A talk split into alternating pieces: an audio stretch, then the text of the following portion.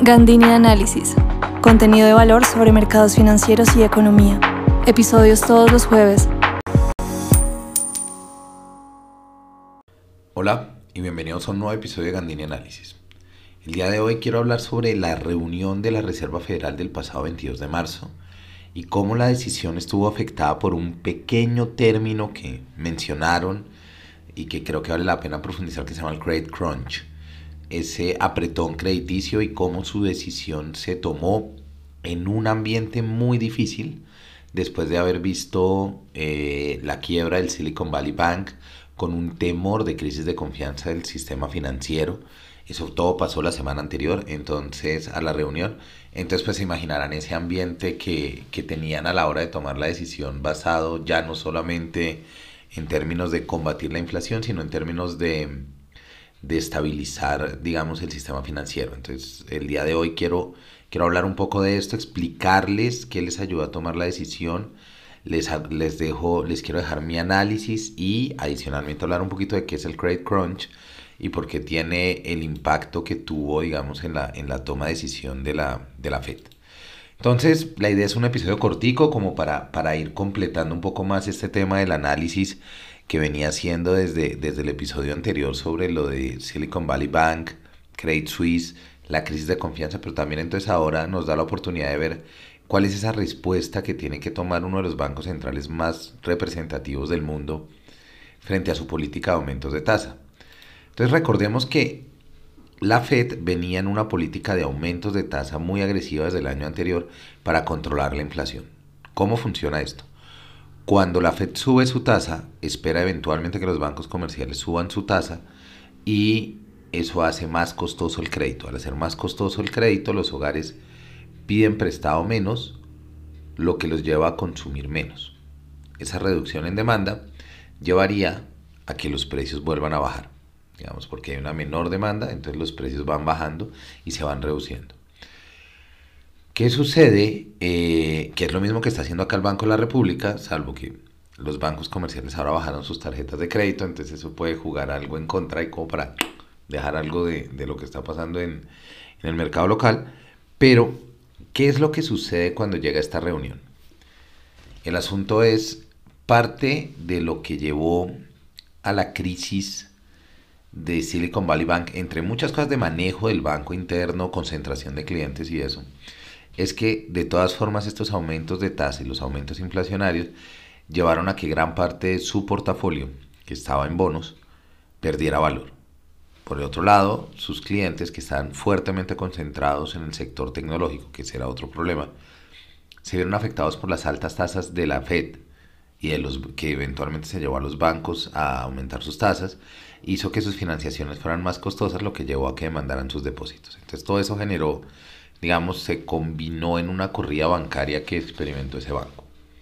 Entendiendo eso, digamos, y, y entendiendo este contexto, es importante notar que si bien hace tres semanas, vean cómo cambian las cosas, hace tres semanas, y lo decía en uno de mis cursos, hace tres semanas Jerome Powell se presentó frente al Congreso, habló y habló de la importancia de controlar la inflación y de que estaban comprometidos y en ese momento todos los analistas dijimos se van con 50 básicos de aumento en la reunión del 22 de una.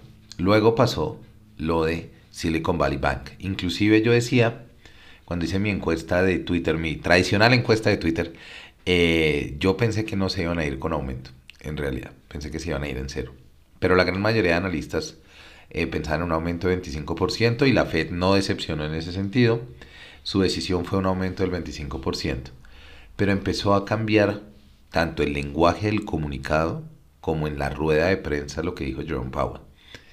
Entonces, el cambio en lenguaje, por ejemplo, incluye un párrafo completo que no existía antes, que dice, the US, the US banking system is sound and resilient, recent developments are likely to result, to result in tighter credit conditions for households and businesses and to weigh on economic activity, hiring, and inflation.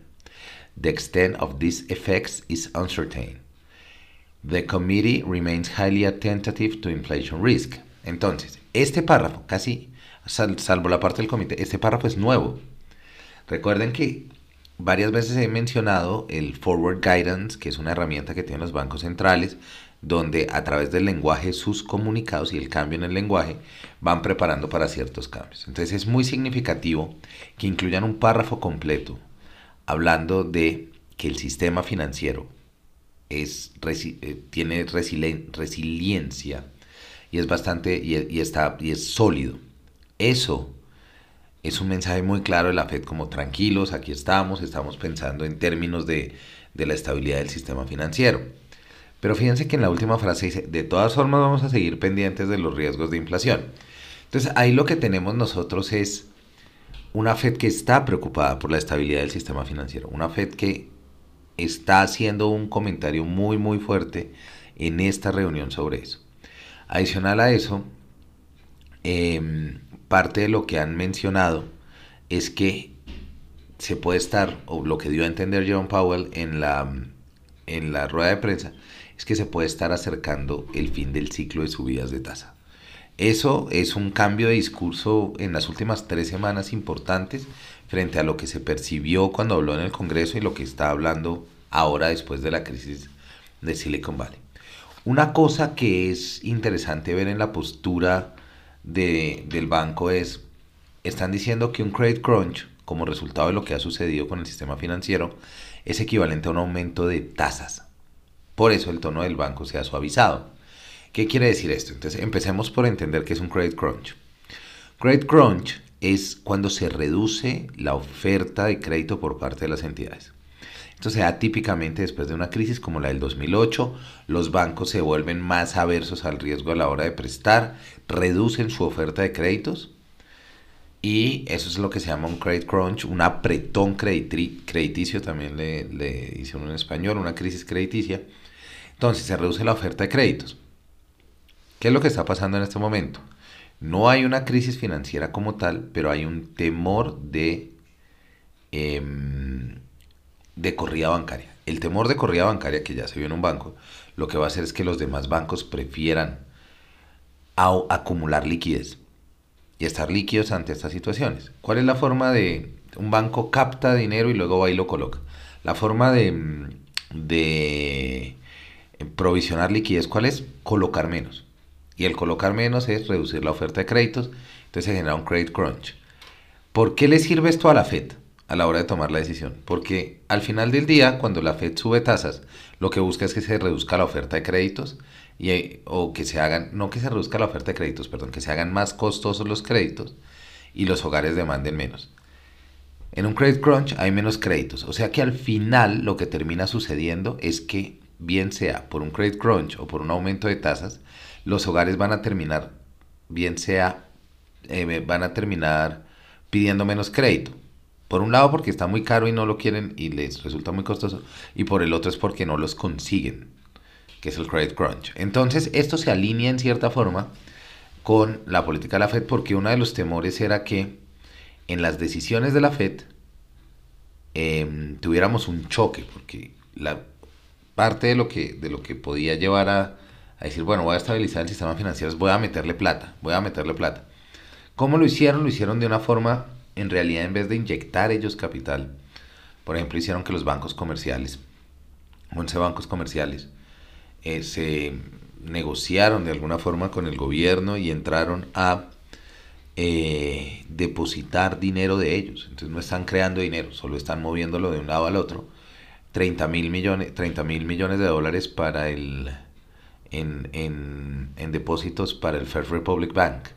Entonces lo que lograron es estabilizar o por lo menos empezar a dar señales de estabilización del sistema con un aumento de tasa mucho más bajo, con una señal importante mencionando el credit crunch y haciendo que los bancos comerciales sean los que, los que estén aportando dinero. Entonces, en términos generales, en esa delgada línea, la Fed no aportó, no, no está inyectando dinero en la economía, lo que iría en contra de su política de control de la inflación, sino que está tratando como de reorganizar las fuerzas existentes. ¿Qué viene o qué implica esto para nosotros, digamos? en, términos ya de las conclusiones de lo que estamos viendo, lo primero es entender que la crisis de confianza no termina. Y hay que mantenerse la expectativa de lo que pasa con otros bancos regionales, como lo que les venía mencionando de First Republic, si el mercado le va a creer o no a ese aporte que ha habido. PacWest es otro banco importante a tener en cuenta. Son bancos regionales que son los que dicen que pueden estar siguiendo como en, la mira de, de estos problemas.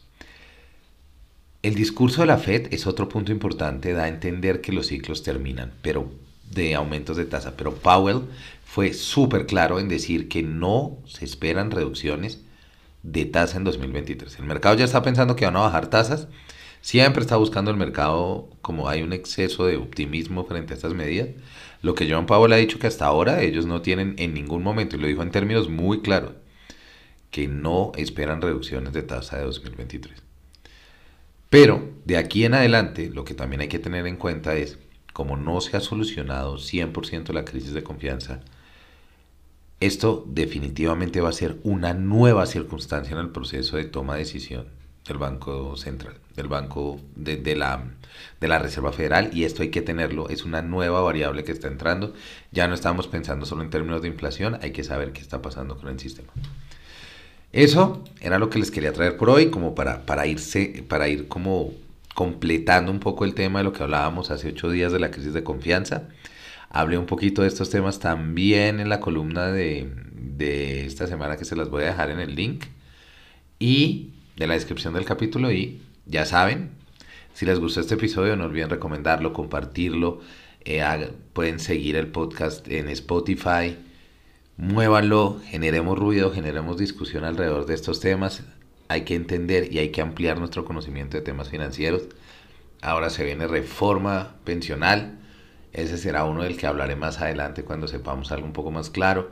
Pero ya está la reforma pensional presentado el borrador y demás en el Congreso. Tengan eso en el radar ya en términos locales. Y cómo conecta esto con la reforma laboral. Y más importante aún, qué va a pasar con este nuevo fondo que está proponiendo el gobierno para manejar deuda pública. Entonces, muchos temas por ahí en el tintero, pero como siempre, nos estamos oyendo. Que tengan gran, gran resto de semana y eh, tocaremos estos temas más adelante. Un abrazo.